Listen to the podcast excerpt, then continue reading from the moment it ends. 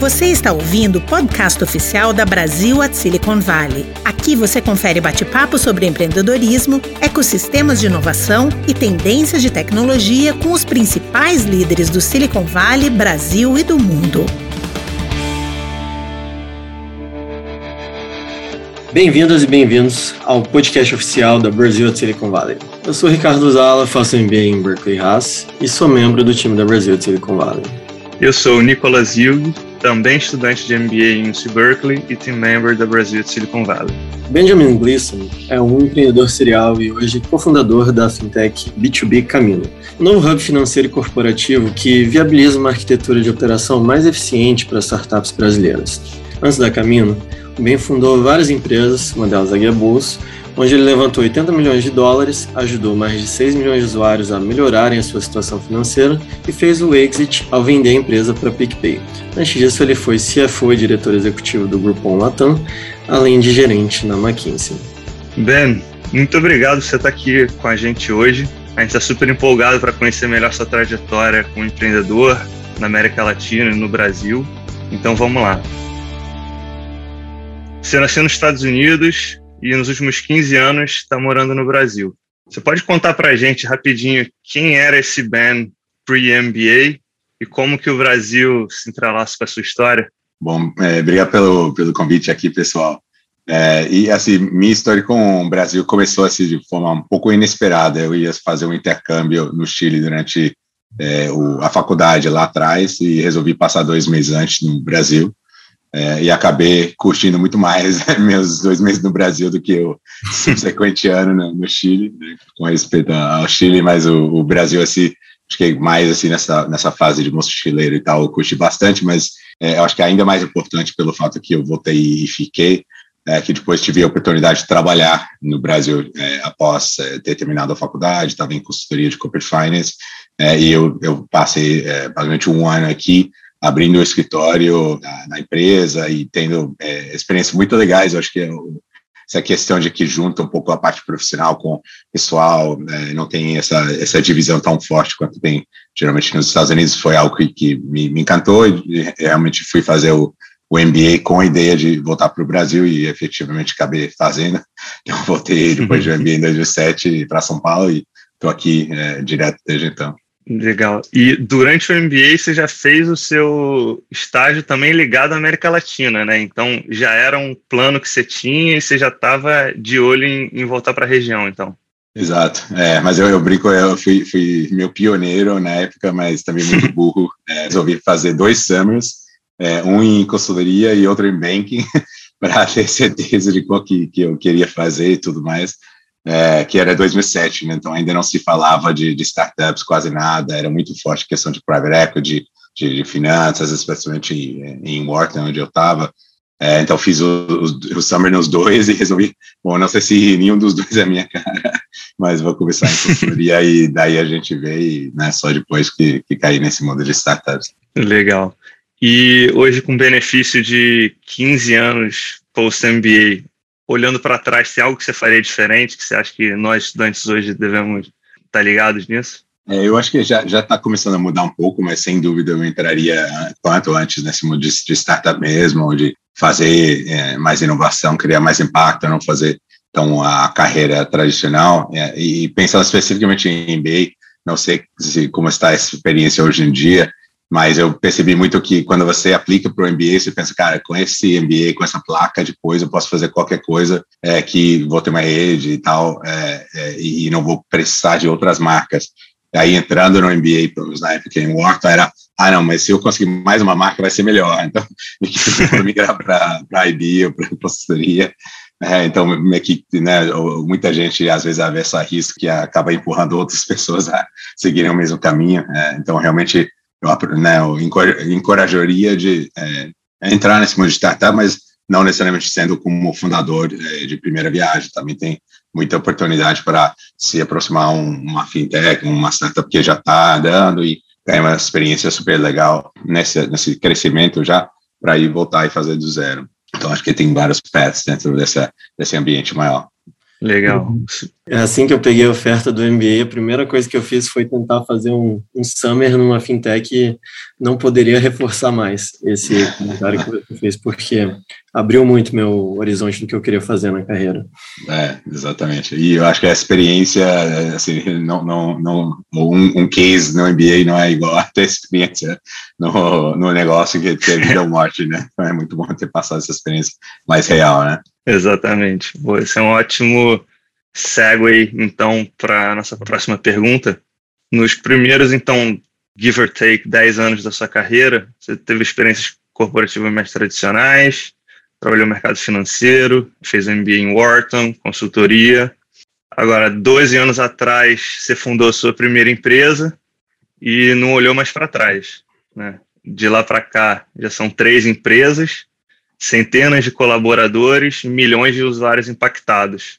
Conta para gente, então, final de 2009, você está na McKinsey, né, não é uma época fácil. O que, que você está pensando e o que, que te faz dar o passo de falar, vou fundar minha primeira empresa? É, isso foi curioso, porque ainda mesmo final de 2009 não tinha startup muito forte ainda no, no radar.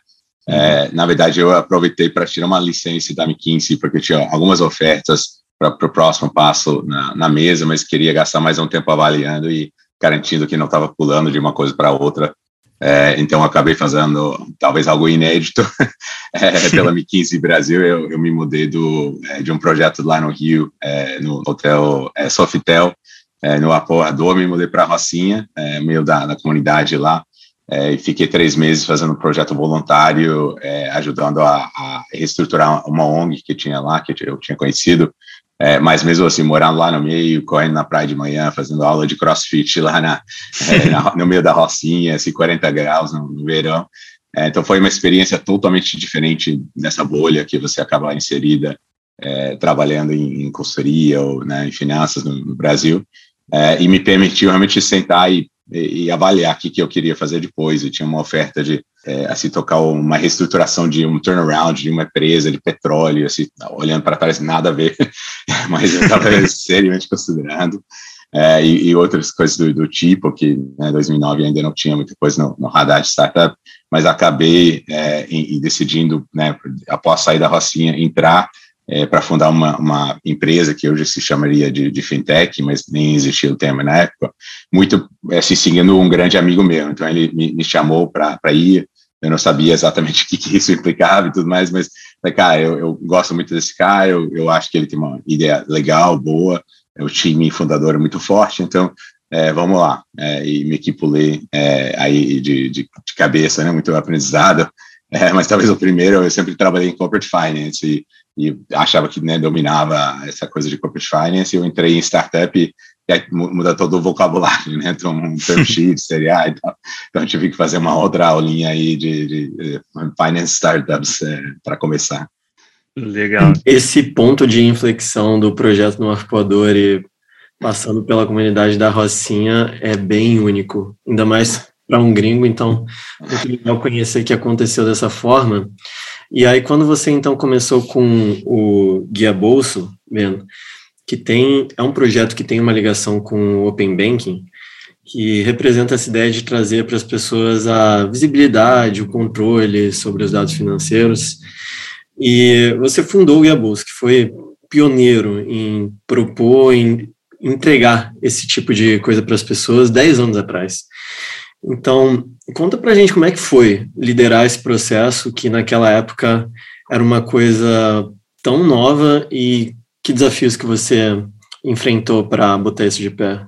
Legal, legal. É, então foi 2012, acho que assim, a primeira decisão e a coisa mais acertada que fiz foi de ter como sócio, né, como cofundador o, o Tiago Alvarez, que eu tinha conhecido na, na McKinsey, então a gente fundou aqui a Bolsa, ficamos né, quase 10 anos trabalhando juntos, né, então acho que isso foi uma coisa fundamental. Acho que qualquer outra coisa, a gente queria ter né, esse time forte, é, fundador.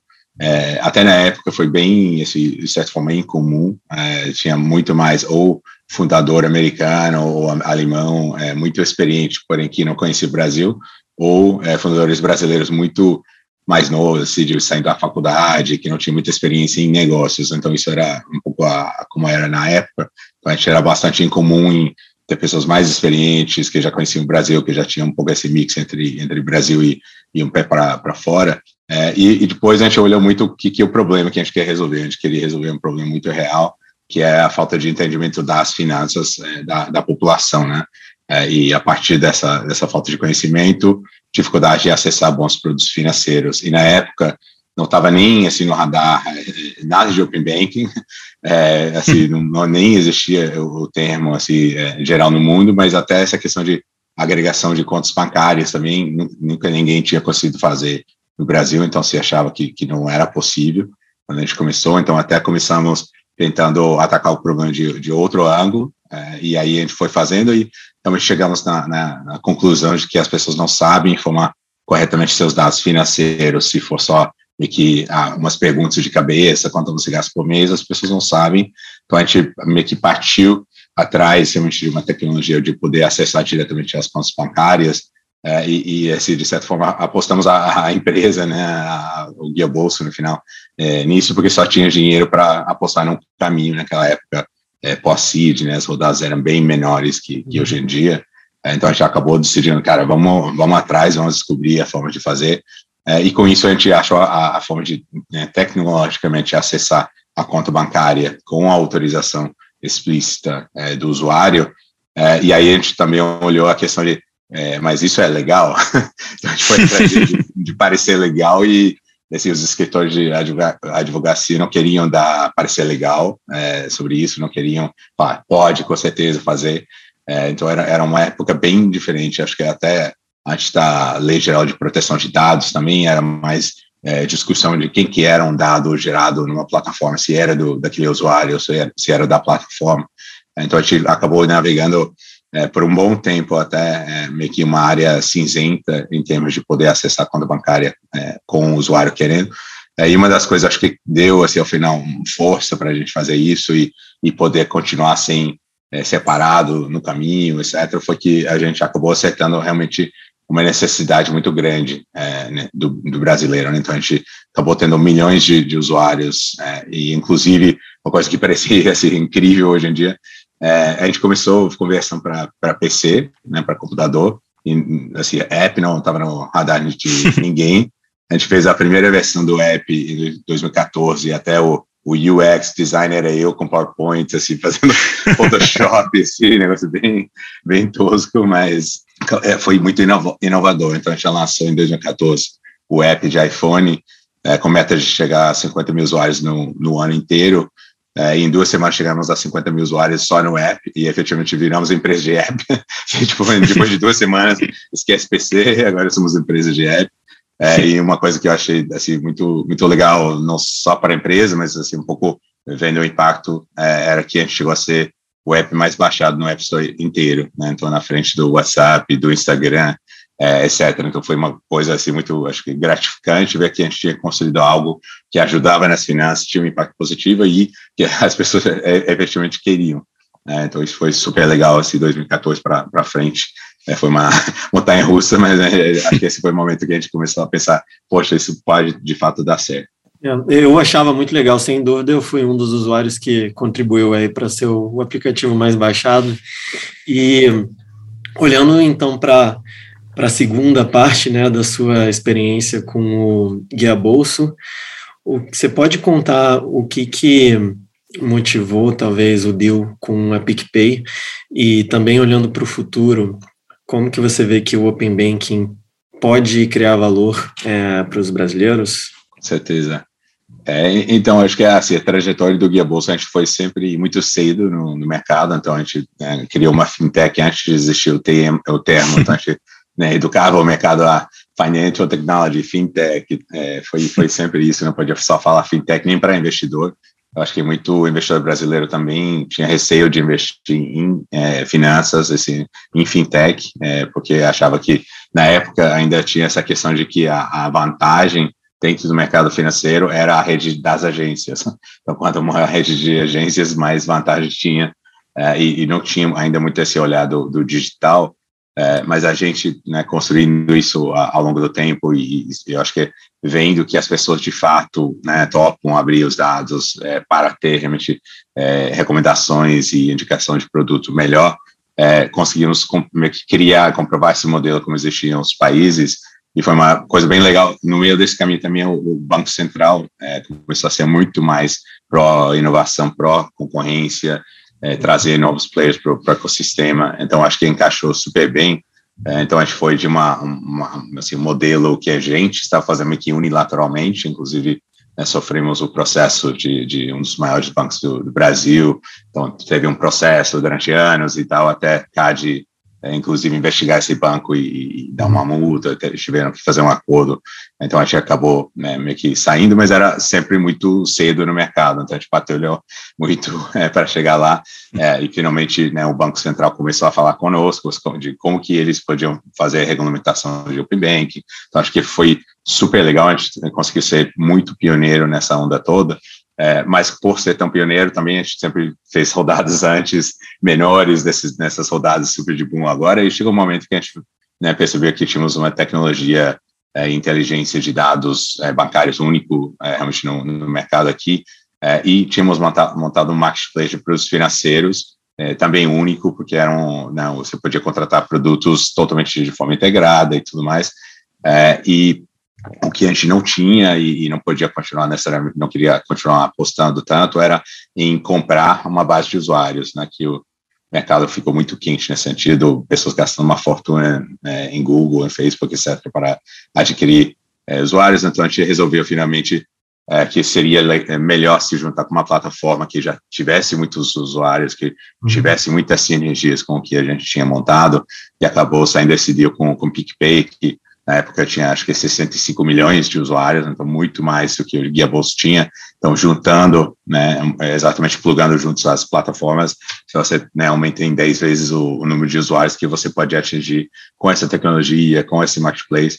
Então, acho que acabou fazendo muito sentido naquele momento de mercado, né, que tinha é, passado por um unbundling forte com tanta fintech surgindo, mas queira ou não, estava também passando por um rebundling, né, por uma é, nova é, consideração, de certa forma, de plataformas se juntando para poder oferecer mais produtos, para é, ter uma base de usuários maior. Né? Então, a gente entrou um pouco nessa, é, nesse fenômeno que estava acontecendo na, na, época, no ano passado. Você contando, fica bem interessante de ver essa sinergia entre escala e capabilities que o Guia Bolso trouxe. Nick, você quer trazer algum ponto sobre a jornada também que o Ben já tem de give back relacionado a Endeavor?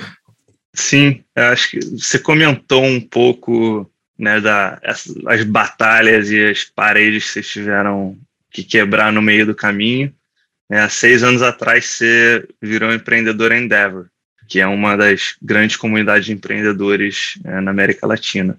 Como é que ter essa comunidade Endeavor e outras comunidades e outros founders que vocês podiam se apoiar, trocar ideia, trocar experiência, aprender um com o outro, como que, foi, como que foi isso na jornada de vocês? E se tiveram pessoas que foram especialmente importantes nessa, nessa jornada?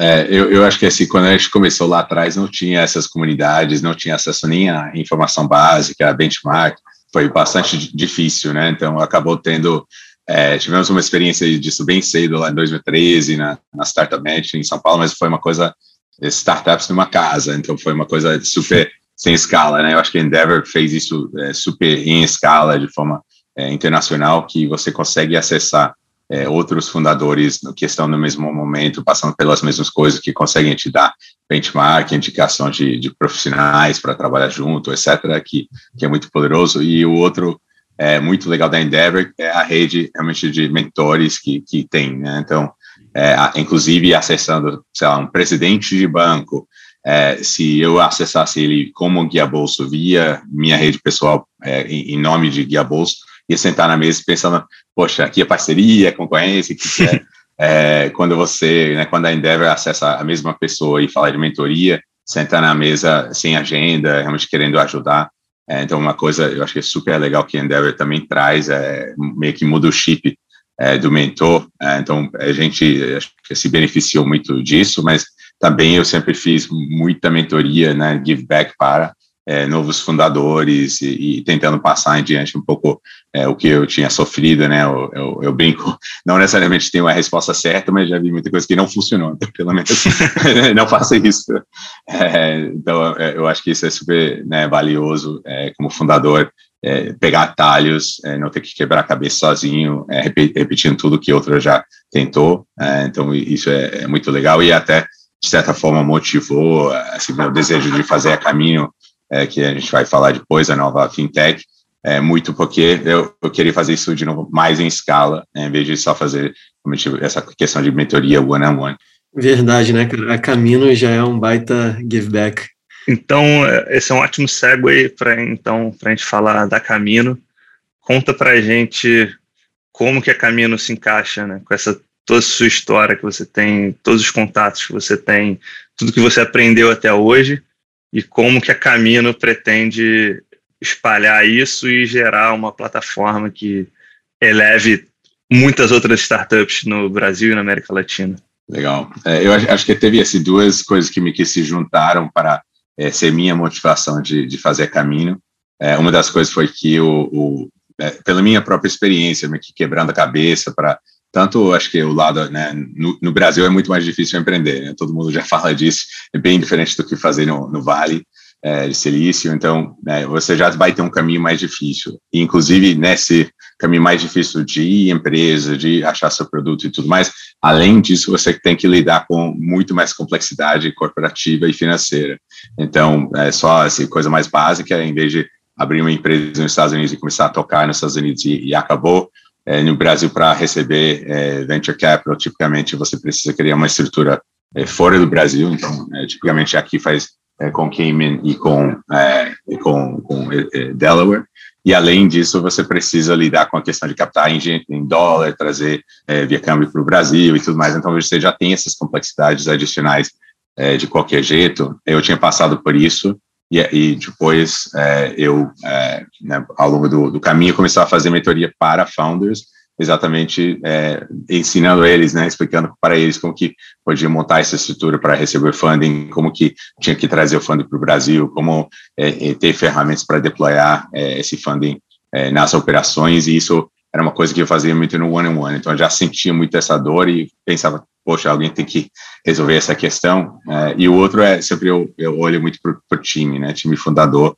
É, e eu tinha, é, é se a gente, entre a minha primeira startup Guia Bolsa, eu fui diretor-geral do Groupon no Brasil. Então, esse crescimento super forte de compras coletivas, é, que a gente foi de né, zero, basicamente, pessoas para 600 funcionários, ser a maior né, empresa de e-commerce mais rápido crescer no Brasil. É, foi, acho que é um caminho incrível em termos de escala, mas também super desafiador.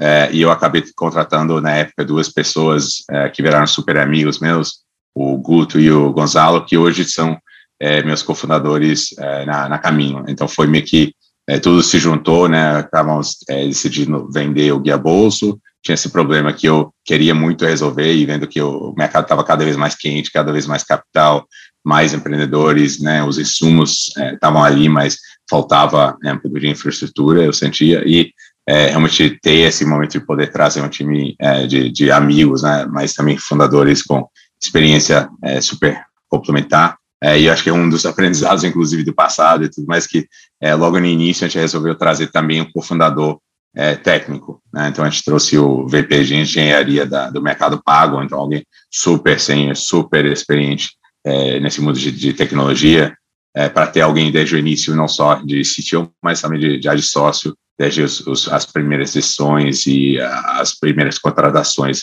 é, do time. Então, meio que tudo se encaixou. Né? E hoje, esse, a Caminho basicamente se, se propõe, tem um forte foco em resolver os problemas é, mais de infraestrutura financeira para as empresas de, de alto crescimento. Então, é, inicialmente com startups, mas depois pode ser qualquer empresa que está crescendo super rápido, que aí tipicamente implica que é, não vai ter acesso a crédito, não vai ter um limite de crédito no cartão adequado, porque o, né, o banco não sabe é, fazer o underwriting de um perfil que cresce tão rápido ou que captou lá fora. É, muitas vezes tem dificuldade fazendo pagamentos cross-border, fazendo pagamentos de SaaS e tudo mais. Então, isso é uma das áreas que a gente está resolvendo. E outro lado, realmente, é como que a gente ajuda é, na incorporação da empresa para que possa exatamente receber é, mais rápido e de forma mais fácil o, o funding é, de venture capital. Até uma coisa que a gente viu, os próprios fundos de VC que exigem a estrutura offshore nem sabem muitas vezes o que, que implica. Então o fundador fica batendo cabeça e, e o fundo fala, ah, por que não? Porque está demorando tanto. É, então a gente mapeou e, e, começamos até a explicar melhor para os fundos que, que né, é, é, esse processo para eles terem mais empatia também com a jornada dos, das próprias investidas. Com certeza, eu já passei por esse processo posso confirmar que é uma dor de cabeça que, e que é a última coisa que você está querendo gastar tempo quando você está ali, como se fala, construindo avião caindo, você não quer estar tá pensando em sua conta bancária, o contrato de constituição, então ansioso para usar Camino em próximos próximos endeavors meus. E então hoje você com 10 anos de experiência de Guiabous voltou para os Day Zero, né, para o estágio bem inicial. Primeiro, você estava com saudade disso? E segundo, o que, que você vê hoje que é diferente, que o seu aprendizado te possibilita fazer melhor ou de forma diferente do que você fez no Guia Bolsa? Não, é com certeza super diferente, algo que, que eu é, já sentia que estava com saudade, né? Eu acho que assim, os, os primeiros anos do Guia Bolsa tudo era mais devagar, né? Porque não tinha tanto funding, não tinha, era mais difícil contratar, né? então de certa forma, o que podia demorar anos, hoje em dia, às vezes demora meses, né? Então já é uma melhoria do, do ecossistema, mas eu, eu, eu, adorava isso de ter 30, 40 é, pessoas na empresa, sabe o nome de todo mundo, que, que cada um está trabalhando, poder falar diretamente com todos e é, quando você escala muito rápido e fica com uma estrutura maior, queira ou não, você acaba né, delegando muita coisa, tendo o time de direct reports, mas você não está tão no dia a dia da operação, do produto. É, então, isso com a Camila estou adorando, né? Voltar realmente para esse é, dia zero, a estratégia básica, discutir como que a gente quer que a cultura seja. Se depois você quer ou não, você tem, tem um legado, né? Você pode ter um legado super positivo, né? De o que você construiu ao longo de anos, mas também pode ter um legado de coisas que atrapalham, que é difícil depois de mudar. Então, é, eu acho que uma das questões, voltando para trás, é muito, é, primeiro, o time, né? Então, eu já comentei um pouco do time fundador, é, trazer um time super complementar é, de experiências, de, de skills técnicos é, entre, entre si. É, também tem uma questão de, de, de as primeiras contratações, que acho que é uma coisa que mudou muito também. antes, você tinha que achar pessoas depois, os bancos de investimento, consultorias, etc., escolherem e aí pegava pessoas verdes, às vezes estagiários, é, e, e, tinha que ensinar do zero, é, porque era o que tinha tá, e o que podia pagar. Hoje, hoje em dia é incrível, gente, né, algumas das primeiras contratações, assim, há pessoas que já montaram um banco digital, assim, para fazer desenvolvimento, alguém que pode ter ido para qualquer consultoria de top, mas em vez disso é, passam pelo Uber, agora a gente consegue trazer alguém que já não só tem, tem o skill bruto, né, mas também tem uma experiência super relevante. Então, isso está né, é, mudando demais, eu estou super empolgado é, com isso. É, mas a outra questão que eu penso muito é realmente é em termos de cultura, né, então, como que você cria uma cultura, é, é, muitas pessoas até hoje falam da cultura do Guia Bolsa, a experiência que, que viveram lá dentro e tudo mais, é, mas foi uma coisa que a gente tinha uma ideia sobre o que queríamos ter de cultura, mas evoluiu de, também de forma muito orgânica. É, e agora a gente está pensando como que a gente pode, é, às vezes, guiar um pouco mais essa cultura no, no primeiro momento é, e também empoderar as outras pessoas a, a contribuírem para a cultura, mas dentro de um formato um pouco mais de, definido, menos é, totalmente espontâneo.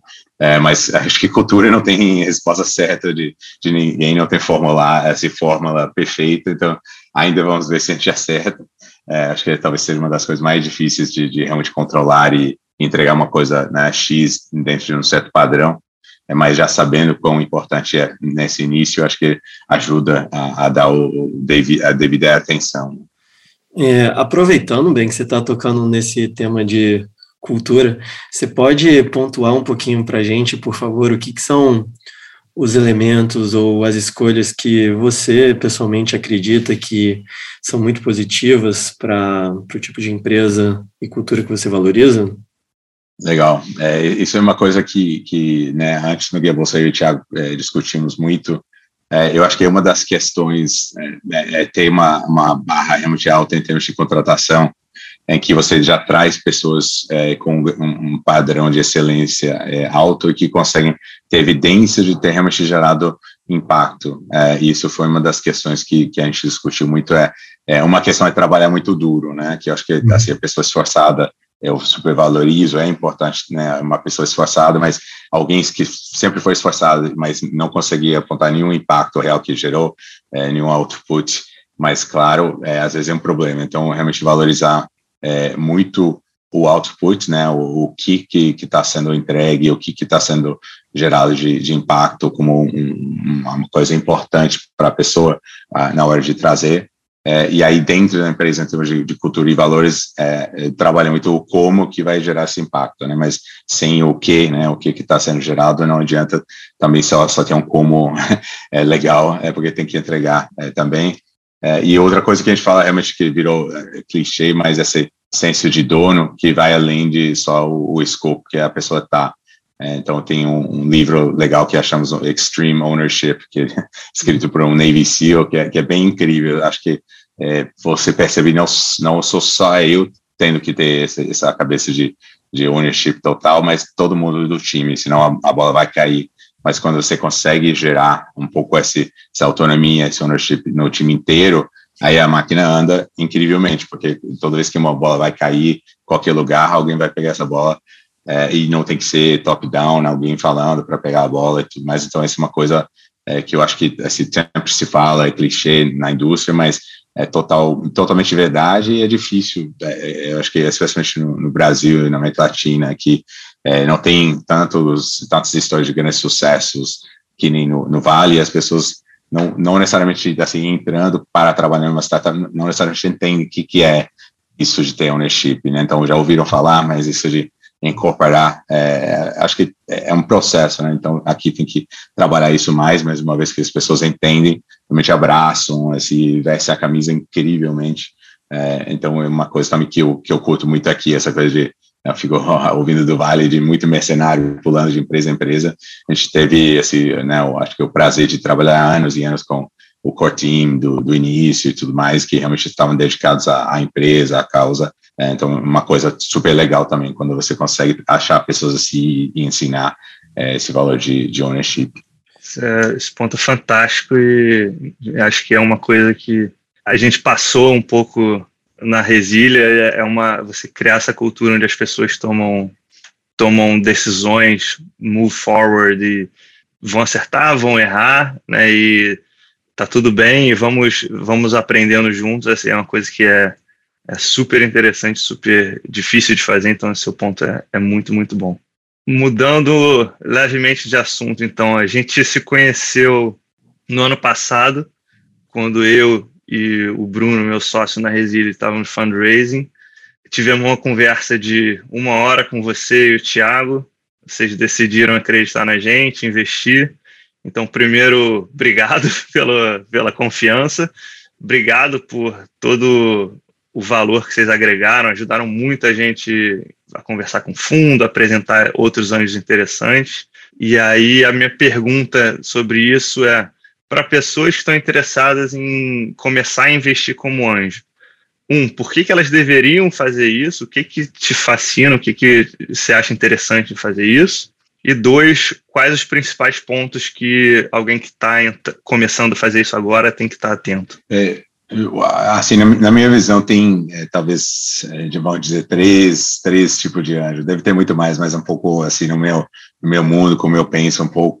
É, eu acho que esse, nesse primeiro grupo, vamos dizer, onde me encaixo, eu quero é, ajudar empreendedores que, por algum motivo, é, eu né, tenho um vínculo ou, é, quero ajudar de qualquer jeito, então é, ex, é, né, ex-guias que a gente diz, né, ex-funcionários do Guia Bolso, por exemplo, que começam a empreender, vou apoiar de qualquer jeito, a, a, acredito nessas pessoas, então acabo que também querendo investir, ajudar com, com cheque, ou foi o caso de vocês, conheci vocês, gostei muito né, da, da pegada do time e, e tá, também do impacto é, que vocês estão gerando, então eu acabo escolhendo muito mais assim pelos empreendedores, se são pessoas que eu vou querer apoiar é, ao longo de muitos anos de qualquer jeito com é, dicas, com, com ajuda, com, com é, intros, etc. É, e aí colocar um cheque junto, acho que é uma forma legal também de, de alinhar interesses, etc. Sempre sou muito mais profundador do que pensar como investidor de qualquer jeito. E aí acho que tem outros dois grupos, talvez, assim, que um é um grupo que realmente pensa mais em, ah, eu quero tentar acertar o próximo unicórnio, então começar a investir pensando muito em ah, como que eu entro nos deals mais quentes, é, mais early stage, para ter chance de, de ter um retorno é, forte financeiro. É, e às vezes essas pessoas depois acabam montando fundo early stage e, e meio que transicionam para para ser venture capital é, dessa forma. É, eu não não estou tão focado assim nessa coisa do output de unicórnio, é, honestamente. Eu acho que é o grupo mais assim, que, que é bom tentar evitar, que ainda tem no Brasil, é um pouco isso de, cara, eu, eu sou, assim, eu cresci no mundo de, de renda fixa do Brasil, então eu quero entrar em, em, startups com né, o, o, meu downside sendo é, retorno de renda fixa e o meu upside sendo o próximo Facebook. É, e as pessoas entram não querendo né, perder nenhum cheque, querem, vão brigar até o fim para é, infernizar, às vezes, a vida da, da startup que está fechando, que, que, é parte do jogo, é, ou falar, ah, eu vou te dar um cheque, mas eu quero é, outros direitos, quero ganhar mais equity do que os outros, porque eu sou fulano, executivo de tal, tal lugar. É, então, que eu diria é, assim, para é, quem está entrando nesse mundo de, de venture capital, de, de investimento ágil, é, tentar evitar a seleção adversa, quando você começa a colocar um monte de condições, é, tentar amarrar todo o teu downside e ainda manter o upside, é, você não vai entrar nos melhores deals com os melhores empreendedores. É, e o que eu diria para os fundadores, falando com vários investidores anjos, é, cuidado, escolhem os, os, anjos que, que são realmente têm cabeça mais profissional, é, que querem ajudar, que vão estar é, no, no, seu é, lugar, né? Eu acho que o anjo não tem que pensar e, e, e, se colocar no lado dos VCs, tem que estar no lado do, do é, fundador mesmo. Uma dica Isso. excepcional para todo empreendedor de primeira viagem, né? Que vai passar por essa experiência e ter essa oportunidade de escolher os investidores que estão ali no barco. Certeza. E eu acho que cria um precedente, né? Então, é, se você pega um, um anjo mais ou menos que, que vai pegar 30% da empresa, é, é, quase você decretou a morte da empresa antes de começar, porque nenhum fundo vai investir numa, numa cap table assim. É, então, é, essas primeiras decisões às vezes têm um impacto muito depois, porque você cria, cria um precedente que tem que depois superar ou agregar a isso. Então, vale eh, ser, eh, pensar muito e eu acho que o mais difícil é o primeiro cheque, então às vezes as pessoas estão desesperadas para conseguir finalmente o primeiro cheque, então pegam de alguém que não, não deveriam ter pego, então às vezes é ter um pouco mais de calma, alamancar um pouco mais o network e realmente ir atrás é, das pessoas que têm um acesso bom, mas que, que têm fama também de ser bons investidores anjos para é, essas pessoas depois abrirem mais portas e, e assim vai, né? Ótimo ponto. Adoraria double click nisso, então, entrar um pouco mais no detalhe. Muito empreendedor que eu converso vem. Será que está na hora de eu levantar com fundo? É, será que eu busco atrás de anjo, um investidor estratégico, family and friends? Como que você pensa nesse early stage? Né? O que, que você está buscando dos investidores e como é que você compõe um cap table nas primeiras rodadas? Eu acho que esse, o, quem está empreendendo pela primeira vez, que não tem já uma super rede dentro da indústria e tudo mais, muitas vezes acaba meio que no friends and family mesmo, né? Então, pessoas que já conhecem vocês, que, que confiam, é, seja mesmo tipo família, sejam ex-chefes que já tiveram, que já, né, que, que confiam é, no seu trabalho. Então, acho que esse é um, é um caminho natural é, de certa forma, se alguém sai, por exemplo, de um fundo de private equity ou de um iBank, ou etc., e, e não, não consegue nenhum cheque de ninguém que trabalhou é, na carreira, isso para mim é um mau sinal já. Então eu sempre pergunto: ah, seu, seus ex-colegas né, é, apostaram já ou não? é, então acho que é importante, que é um, é um certo sinal né, que, que acaba tendo é, para alguém que não tem track record prévio. Mas aí eu acho que depois é realmente pensar muito em quem que pode me ajudar com os diferentes desafios que eu tenho, né? Então, isso pode ser dentro da indústria, alguém que manja super de crédito, manja super de educação, se for EdTech, é, eu acho que né, já ajuda, porque um anjo que consegue avaliar melhor é, um pouco a sua ideia de negócio, se aposta, eu acho que é um sinal para o mercado muito forte que é alguém que entende mesmo do mercado está apostando, e outros são os skills, digamos, é, mais do como, né, o meio de, de montar uma startup, então pessoas que entendem de growth, entendem de produto, entendem de fundraising, e assim por diante, trazer anjos desse tipo que podem ajudar com temas pontuais, é muito poderoso, que o fundo é um pouco mais, vai estar tá olhando tudo. É, às vezes é bom ter um anjo que você pode ligar para falar de algo muito mais tático, específico. Então eu, eu sugiro né, sempre essa é, buscar esse mix né, de, de anjos. E aí, em termos de, de fundo, acho que é, o principal é, é, olhar os fundos que é, investem bem, mas falar com as investidas, falar com é, as pessoas já trabalhando com esses fundos, é, porque não tem ninguém melhor para comentar se o fundo ajuda, não ajuda, como reage em momento bom e em momento ruim, é, do que quem já está é, lá dentro. Eu acho que muitas vezes os fundadores também não fazem, é, porque é, ou não, acho que não tem a opção de, de escolher o cheque, ou eventualmente porque é, não, não sabem que isso faz parte do jogo, mas eu acho que é realmente uma, uma venda two-way, né? Então o fundo tem que te convencer, você tem que fazer um pouco a diligência para entrar nisso e é, vice-versa, você tem que, tem que convencer o fundo e, e através dessas interações você vê se tem um bom fit é, ou não. Excelentes pontos, super interessantes e então procurem anjos como bem. Esse, acho que é o grande takeaway do, do negócio, está testado e aprovado. É, então você ao longo da sua carreira interagiu com muito empreendedor latino-americano, né? Mas imagino também que você tenha bastante contato com empreendedores globais. Tem alguma diferença? Tem, tem algo que você acha que distingue os empreendedores latino-americanos dos outros lugares?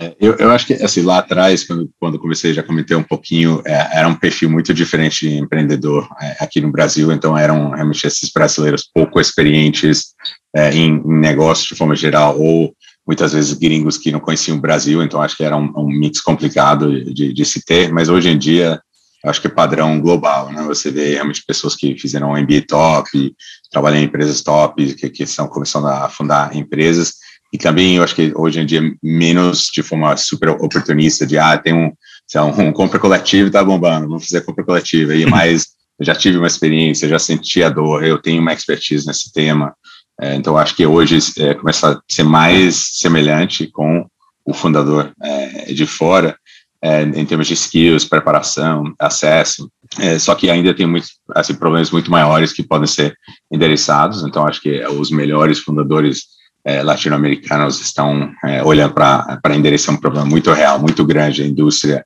significativa e não só um produto nicho, como às vezes nos Estados Unidos você pode, que esse nicho por acaso é gigante, eu acho que no Brasil é, é menos comum, então, é, queira ou não, as pessoas atacam problemas mais significativos, que é, que é importante para a região. É, acho que para mim isso é, é, é, até uma coisa é, muito legal. É, e outra, acho que é assim, um pouco a, a garra assim, brasileiro que né, passou por tudo, tem jogo de cintura, consegue é, né, entrar de cabeça e, e vai até o fim, é, que, é, que, é um diferencial, eventualmente, do, do americano, que é, às vezes não está acostumado com, com essa, é, né, com a mesma, ter que ter a mesma perseverança para superar, né? Então, eu acho que hoje em dia a gente vai começar a ver cada vez mais assim, os, os, fundos, os empreendedores conseguindo, de fato, é, ir para o mundo, né? Porque tem os, os, hard skills, mas também tem é, um pouco essa, essa questão de drive interno e de, de superar, é, talvez até mais forte do que os fundadores no, no Vale, que tudo vem um pouco mais fácil. Você falando bem me fez notar que até pouco tempo atrás começou, as pessoas começaram a falar que o ecossistema de venture capital no Brasil é, ficou maduro porque ele alcançou uma massa crítica e é, as startups têm hoje é, oportunidade para receber investimento em todas as etapas. E eu percebi que o ecossistema de empreendedorismo e tecnologia está maduro por causa de talentos, por causa de experiência que os empreendedores que já fizeram saídas hoje têm. Isso vai gerando um momento é, para toda essa comunidade. E Antes da gente terminar bem com umas perguntas rápidas, a gente queria recuperar um pouquinho mais um ponto que você falou no começo, que foi sobre o impacto social e voluntariado. Então, você comentou que você morou na Rocinha três meses. Você pode contar para a gente um pouco sobre a sua vivência em impacto social e como foi esse período que você viveu lá para você? É, sim, acho que é uma coisa que sempre foi importante para mim, é, desde assim, muito antes. Eu trabalhei desde super cedo, é, moleque mesmo. Eu, eu trabalhei mesmo para ter é, meu, meu dinheiro, então, de certa forma, é, eu, eu vi como isso é, é, difícil. Eu sempre quis tentar ajudar as pessoas ao longo do caminho. Então, já na 15 eu tinha feito alguns projetos voluntários com a Choca, que é uma rede de, de empreendedores de, de, cunha mais social. É, então, é, tinha me envolvido várias vezes e um pouco essa experiência na Rocinha foi tentar ajudar é, as pessoas que estão mais na base, digamos, do, do, do pirâmide, que estão numa comunidade como, como a Rocinha, mas de forma mais escalável. Então, em vez de tipo, eu ir lá e ensinar inglês para né, uma criança ou para uma turma é, que tem um impacto relativamente é, assim, menor, entrar e tentar reestruturar uma ONG que vai ter um impacto ao longo de, de 10 anos, né, de, poder se escalar e de poder é, continuar aumentando um pouco o, o escopo. Então, eu sempre pensei um pouco assim em como que né, dá para entrar, é, mas de forma sempre escalando o que você está fazendo. E esse é um dos motivos também que hoje em dia, assim, se, eu, se eu gasto tempo com é, ajudando muito hands-on e tal, é mentoria para founder, porque o founder já está super motivado, entende o problema, vai correr atrás, não precisa de, de mim ali no, no é, pegando a mão para levar, já vai é, de qualquer jeito. Então, se eu puder ajudar é, de forma pontual em momentos importantes e esse fundador tiver sucesso, contratar é, centenas de pessoas, impactar é, milhares de, de, de, clientes, etc. Uma forma de, de, também ter um impacto super escalável através de algumas interações mais, mais pontuais. Então, uma forma que é, eu sempre penso para tentar me manter é, próximo ao que o sistema, mas próximo também a, a, um impacto maior que pode ser gerado através de um olhar um pouco mais de impacto social. Muito legal, bem, uma inspiração aí para todo mundo que considera alguma experiência com impacto social também. Muito legal. Bem, então super interessante. E a próxima pergunta é uma cortesia do teu sócio Tiago Alvarez. Ele pediu para a gente perguntar para você sobre as Olimpíadas do Guia Bolso. É uma das histórias do que, o que acontece behind the scene, atrás das cenas, de uma startup como o Guia Bolso ao longo dos 10 anos. Conta para gente aí. É, esse, esse, é um exemplo de uma, a cultura que começar a se desenvolver também de forma meio, meio orgânica, né?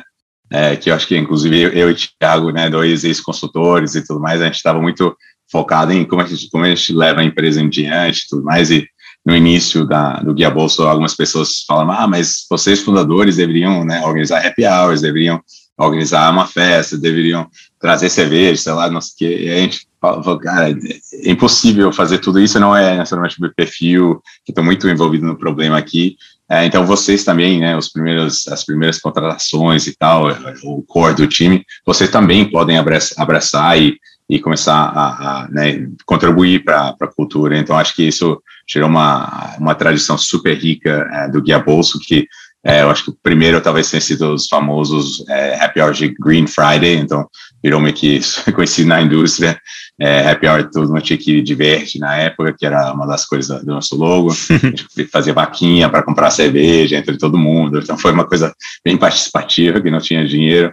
É, e, e, se desenvolveu meio que vários comitês, assim, organicamente, de, de cultura. Então, é, comitê de feedback, comitê de é, Green Friday, de Bluetooth, que foi um café da manhã que a gente fazia, é, de diversidade, tinha um comitê que né, os fundadores não se envolviam diretamente, só dava espaço e organicamente a cultura é, ia crescendo, né? E essas Olimpíadas foram uma dessas que organizaram basicamente uma série de, é, de, de esportes, vamos dizer, entre aspas, é, dentro do escritório, é, como uma Olimpíada com, com, diferentes times e tudo mais, e, e, tinha, tipo, corrida, alguém na cadeira de, de escritório e outro empurrando atrás, e batia na parede, e, tipo, é, é detonava, era um escritório que já a gente entrou já meio detonado e é, e, e, detonamos mais com essas atividades, mas é, eu, ainda bem que eu não estava diretamente envolvido, porque eu vi as atividades e falei, meu Deus, assim, tipo, já perdeu a garantia, o depósito aqui, é, mas né, por, por anos depois as, as pessoas falam disso, é, então, foi uma coisa é, muito legal, super forte, que acabou tendo na cultura, e foi uma coisa realmente muito orgânica. A gente deu espaço, a gente deu empowerment, é, e, e, tinha pessoas no time muito mais criativas e talvez mais loucas nesse sentido, é, que, que, viabilizaram nessas atividades. E eu lembro que eu estava fazendo uma entrevista uma vez numa, numa salinha sem, sem paredes, enquanto eles estavam fazendo essa corrida. Tinha uma, tinha uma curva que, né, que era a parede do, do, da sala, então cada um batia na parede, assim, pá, pá. e a menina que estava entrevistando ela assim, tipo, que lugar é esse? Eu tentava explicar, ela não, não entendeu. Então, tipo, eu acho que era uma coisa também de é, quer ou não, você, tipo, what you see is what you get. Atrair um certo perfil, outras pessoas falam, cara, eu acho que é demais para mim, é, mas é, é, muito legal poder ter esse mix de, de work hard, play hard, né? Ben, para encerrar, a gente gostaria de fazer uma série de cinco perguntas do tipo jogo rápido, uma tradição do podcast da Brasil de Silicon Valley. Vamos nessa? Bora! Então vamos lá. O que você mais gosta e menos gosta na sua vida como empreendedor? É, eu acho que o, o, que mais gosta é estar realmente mão na massa e, e tentando resolver um problema muito grande no, bem no early stage, né? Então tá tudo aberto, você tem que mapear um pouco o caminho e, e ficar testando. É, acho que é uma coisa muito legal essa dinâmica. É, o, que, o que menos gosto, assim, pelo meu perfil, é meio. É, me, me, consome totalmente, né, quase 24% em termos de estar é, tá pensando no problema, estar tá pensando nos próximos passos, estar tá trocando mensagem com, com os é, cofundadores. É, eu acho que esse, esse equilíbrio é melhor. É, muitos, muitos empreendedores não têm, e eu sou um deles, e preciso melhorar um pouco mais essa questão de ter atividades fora também da, da startup. Legal. Quem foram mentores ou role models importantes na sua carreira e por que eles foram importantes? É, para mim, assim, um que lá, lá atrás, é até curioso que eu comecei a trabalhar em uma empresa de corporate finance é, americana, é, mas meu primeiro chefe foi um brasileiro e um cara, é, como um bom brasileiro, era um ótimo vendedor. então, muito, muito bom de biz dev e tal, o cara vendia na reunião. É, e, e, no primeiro momento eu tinha um certo receio, porque eu sentia que eu fazia todo o trabalho e o cara entrava só para vender bonito, e com isso ele, ele era mais reconhecido e tudo mais. É, mas para mim foi fundamental essa questão de não é só a planilha que você criou, não é só é, a parte analítica é como você conta a história, como você é, abre portas, usa networking, é, isso tem sido fundamental para mim, então eu sempre lembro dele, acho que virei que nem ele, ou talvez até mais, em termos de, de essa questão de, de, conseguir vender um pouco para uma sala assim, é, e, e, acho que ao longo do caminho mais de, de empreendedor, tive vários anjos que ficaram próximos é, e também vários investidores, então é uma coisa bem legal de é, por exemplo, o Nicolás Kekaz da, da Kazek, né?